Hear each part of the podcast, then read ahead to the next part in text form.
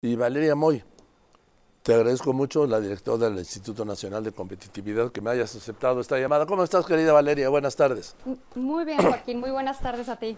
Pues no que iban muy bien las finanzas públicas, que la disciplina fiscal del gobierno, que esto era una garantía, que el, Fondo Monetario reconoce la disciplina fiscal, que el presidente ha sido un conservador para el manejo de las finanzas públicas. Y ahora resulta que que cuando faltan siete meses y días de gobierno, no van tan bien. Mira, Joaquín, aquí la verdad es que yo siempre he tenido una discrepancia muy grande con otros analistas económicos que dijeron que durante los primeros años de la administración las finanzas públicas estaban mostrando un comportamiento muy prudente. Porque sí, quizás si veíamos los números macro, los números más agregados, si veíamos nada más ingresos, gastos, pues se veía, no se veía un descuadre tan grande. Sin embargo, dentro del propio gasto, Joaquín, cuando ya, y dentro de los propios ingresos, desde luego, hay que decir que el presupuesto tiene estos dos lados, ¿no? Los ingresos y el gasto, pues se veían cosas que no estaban bien. Y claro, estas cosas que no estaban bien, ya el último año, Joaquín, pues evidentemente todo eso se echó por la borda, ya no se presentó en el último presupuesto que se presentó en septiembre del año pasado, pues ya no se considera nada de disciplina fiscal, ya nos vamos por un déficit ya planteado en los criterios de 5.4% del PIB, que eso pues significativamente es mucho más de lo que el país requiere y sobre todo, Joaquín, esto es quizás lo que más nos preocupa a los que nos dedicamos a estas cosas, es que ese mayor gasto y ese mayor endeudamiento no se está yendo a algo productivo, se está yendo a gasto corriente. No es que nos estemos endeudando como país para pagar infraestructura sólida que le dé crecimiento al país en adelante, nos estamos endeudando para pagar el gasto corriente. Eso me parece muy delicado y por supuesto que se aprietan las finanzas públicas, no únicamente para este 2024, por supuesto que para la siguiente administración y para las subsecuentes que van a tener que hacer ajustes importantes. A ver, Valeria, a mí me decía un maestro, lo recuerdo mucho, que el endeudamiento exterior solo se debería hacer para actividades productivas, no para gasto corriente y menos para gastos sociales. No solo te lo decía ese maestro, Joaquín, está en la Constitución, ¿no? Esas son las normas que se tiene que hacer, el, el endeudamiento del país tiene que estar destinado a infraestructura, tiene que estar destinado a mejorar la capacidad productiva del país.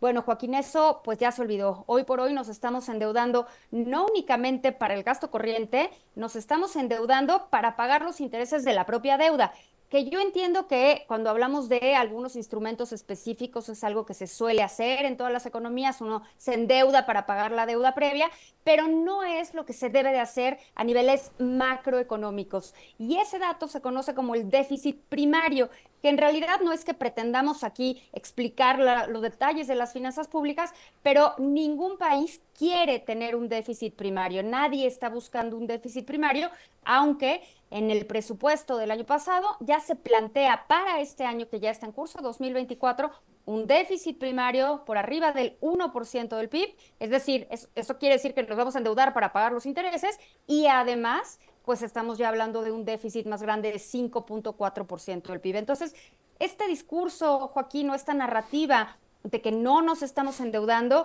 pues a mí me parece que los, o sea, que es evidente que sí, ¿no? Los datos de Hacienda lo muestran con absoluta claridad y me parece que estamos llegando pues en un punto preocupante porque el gasto planteado para este año pues sí tiene fines meramente electorales, ¿no? Ahora, todos los gobiernos endeudan. Sí, yo no digo que no nos vamos a endeudar, a mí no me parece nocivo ni mala la deuda en términos generales, ¿no? Me parece que es una herramienta financiera útil que si uno sabe para qué utilizarla, si uno sabe cómo utilizarla, si sabes a qué tasas de interés te conviene endeudarte, me parece súper útil. Todas las empresas se endeudan. Si quieres crecer tu negocio, es muy común endeudarte. O sea, la deuda en términos generales no le tenemos por qué poner esta característica de buena o mala. Y en ese sentido, como país, por supuesto que todos los países se endeudan y voy a estirar un poquito más la liga. Te diría que harían mal si no se endeudaran, porque hay recursos que permiten fondear obras de infraestructura que a lo mejor en un momento en el tiempo le mete demasiada, presión, eh, demasiada presión a ciertos, a los ingresos o a las finanzas públicas de un país. Se me parece normal que nos endeudemos.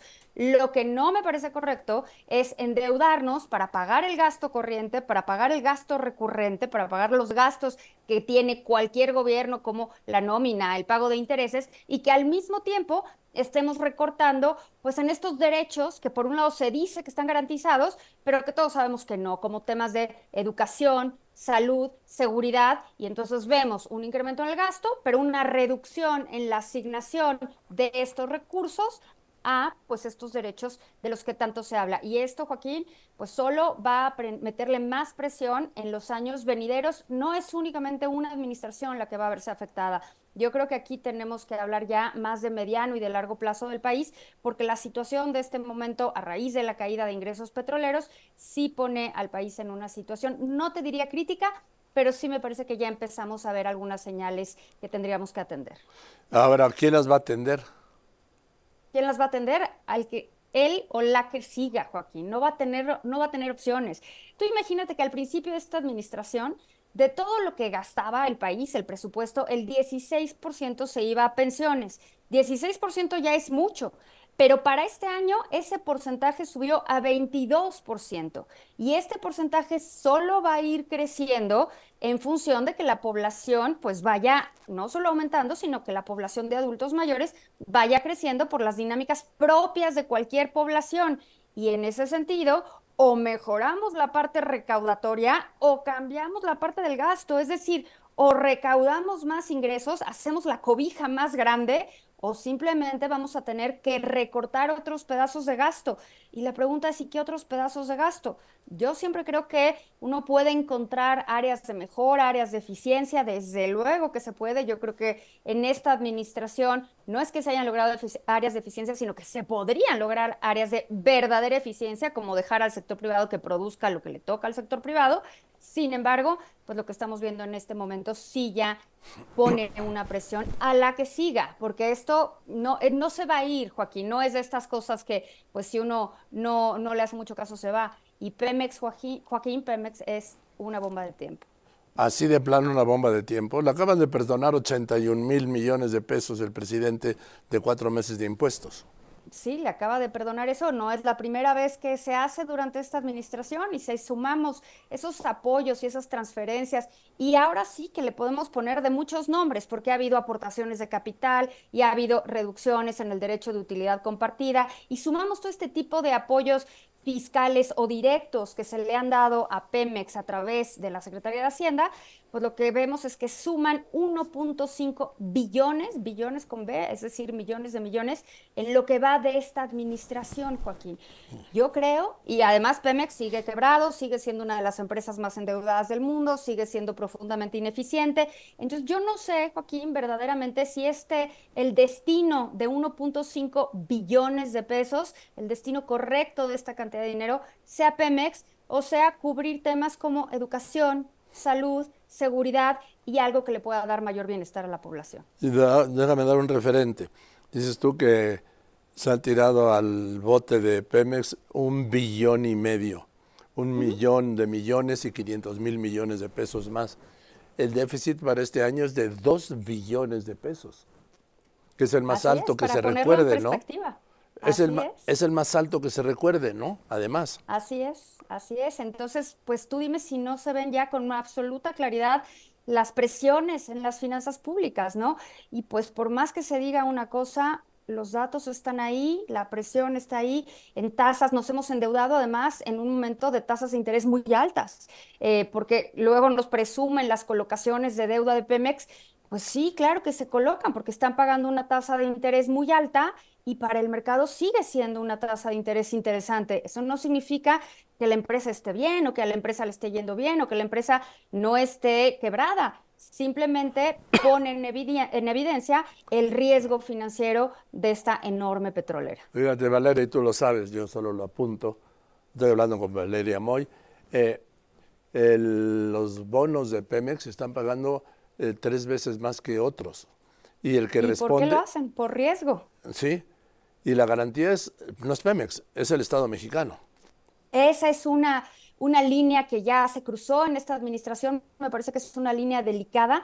Era muy importante mantener esa separación entre Pemex, la deuda de Pemex y la deuda soberana, que claro, cualquiera me diría, oye Valeria, pero al final del día ningún gobierno, no solo se trata de este, va a dejar quebrar a esta gran empresa creo que va más allá de eso, porque si hay un respaldo tácito de no importa, pase lo que pase, vamos nosotros a rescatarla, pues me parece que los incentivos no se alinean a que Pemex diga, bueno, voy a poner las cosas en orden. Si sabes que siempre va a haber alguien que te va a rescatar, pues no necesariamente tienes los incentivos correctos para hacer que tu empresa, tu negocio, lo que sea, opere de manera eficiente. Y yo creo que desafortunadamente el caso de Pemex nos lo muestra con absoluta claridad. Evidentemente los bonos de Pemex están en tasas más altas que el bono soberano por el riesgo que implica y al mismo tiempo se sabe que cuentan una garantía del gobierno federal. Estamos cruzando líneas que me parece que son delicadas en términos de financiamiento público.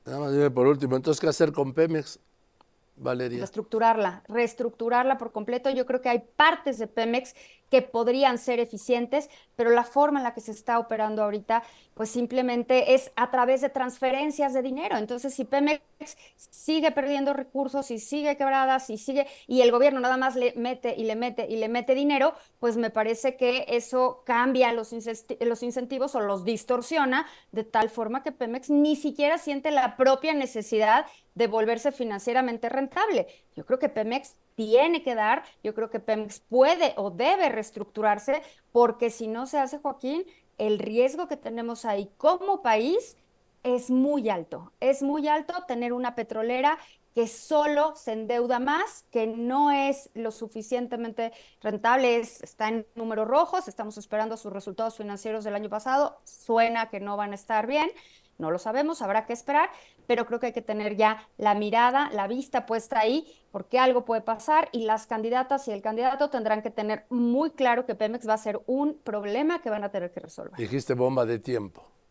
Así es, así es, los números así lo muestran, o lo arreglan o le meten mano o solucionan esto o el problema no va a ser más que crecer. Y el problema, Joaquín, a pesar de los números financieros desastrosos de Pemex, el problema ya no es solo de recursos, es un problema de reestructura, es un problema mucho más profundo que únicamente hablar de billones de pesos. Imagínate qué tan serio es el problema de Pemex que no se ha resuelto con billones de pesos. Gracias, Valeria. Encantada, Joaquín. Qué bueno que entraste el viernes por la tarde para dejarnos ya tranquilos. Animados para el fin de semana. Venga, pues te mando un abrazo, Valeria. Muchas gracias. Otro de vuelta, Joaquín. Que estés muy bien. Buen fin de semana. Ahí está para las candidatas y el candidato.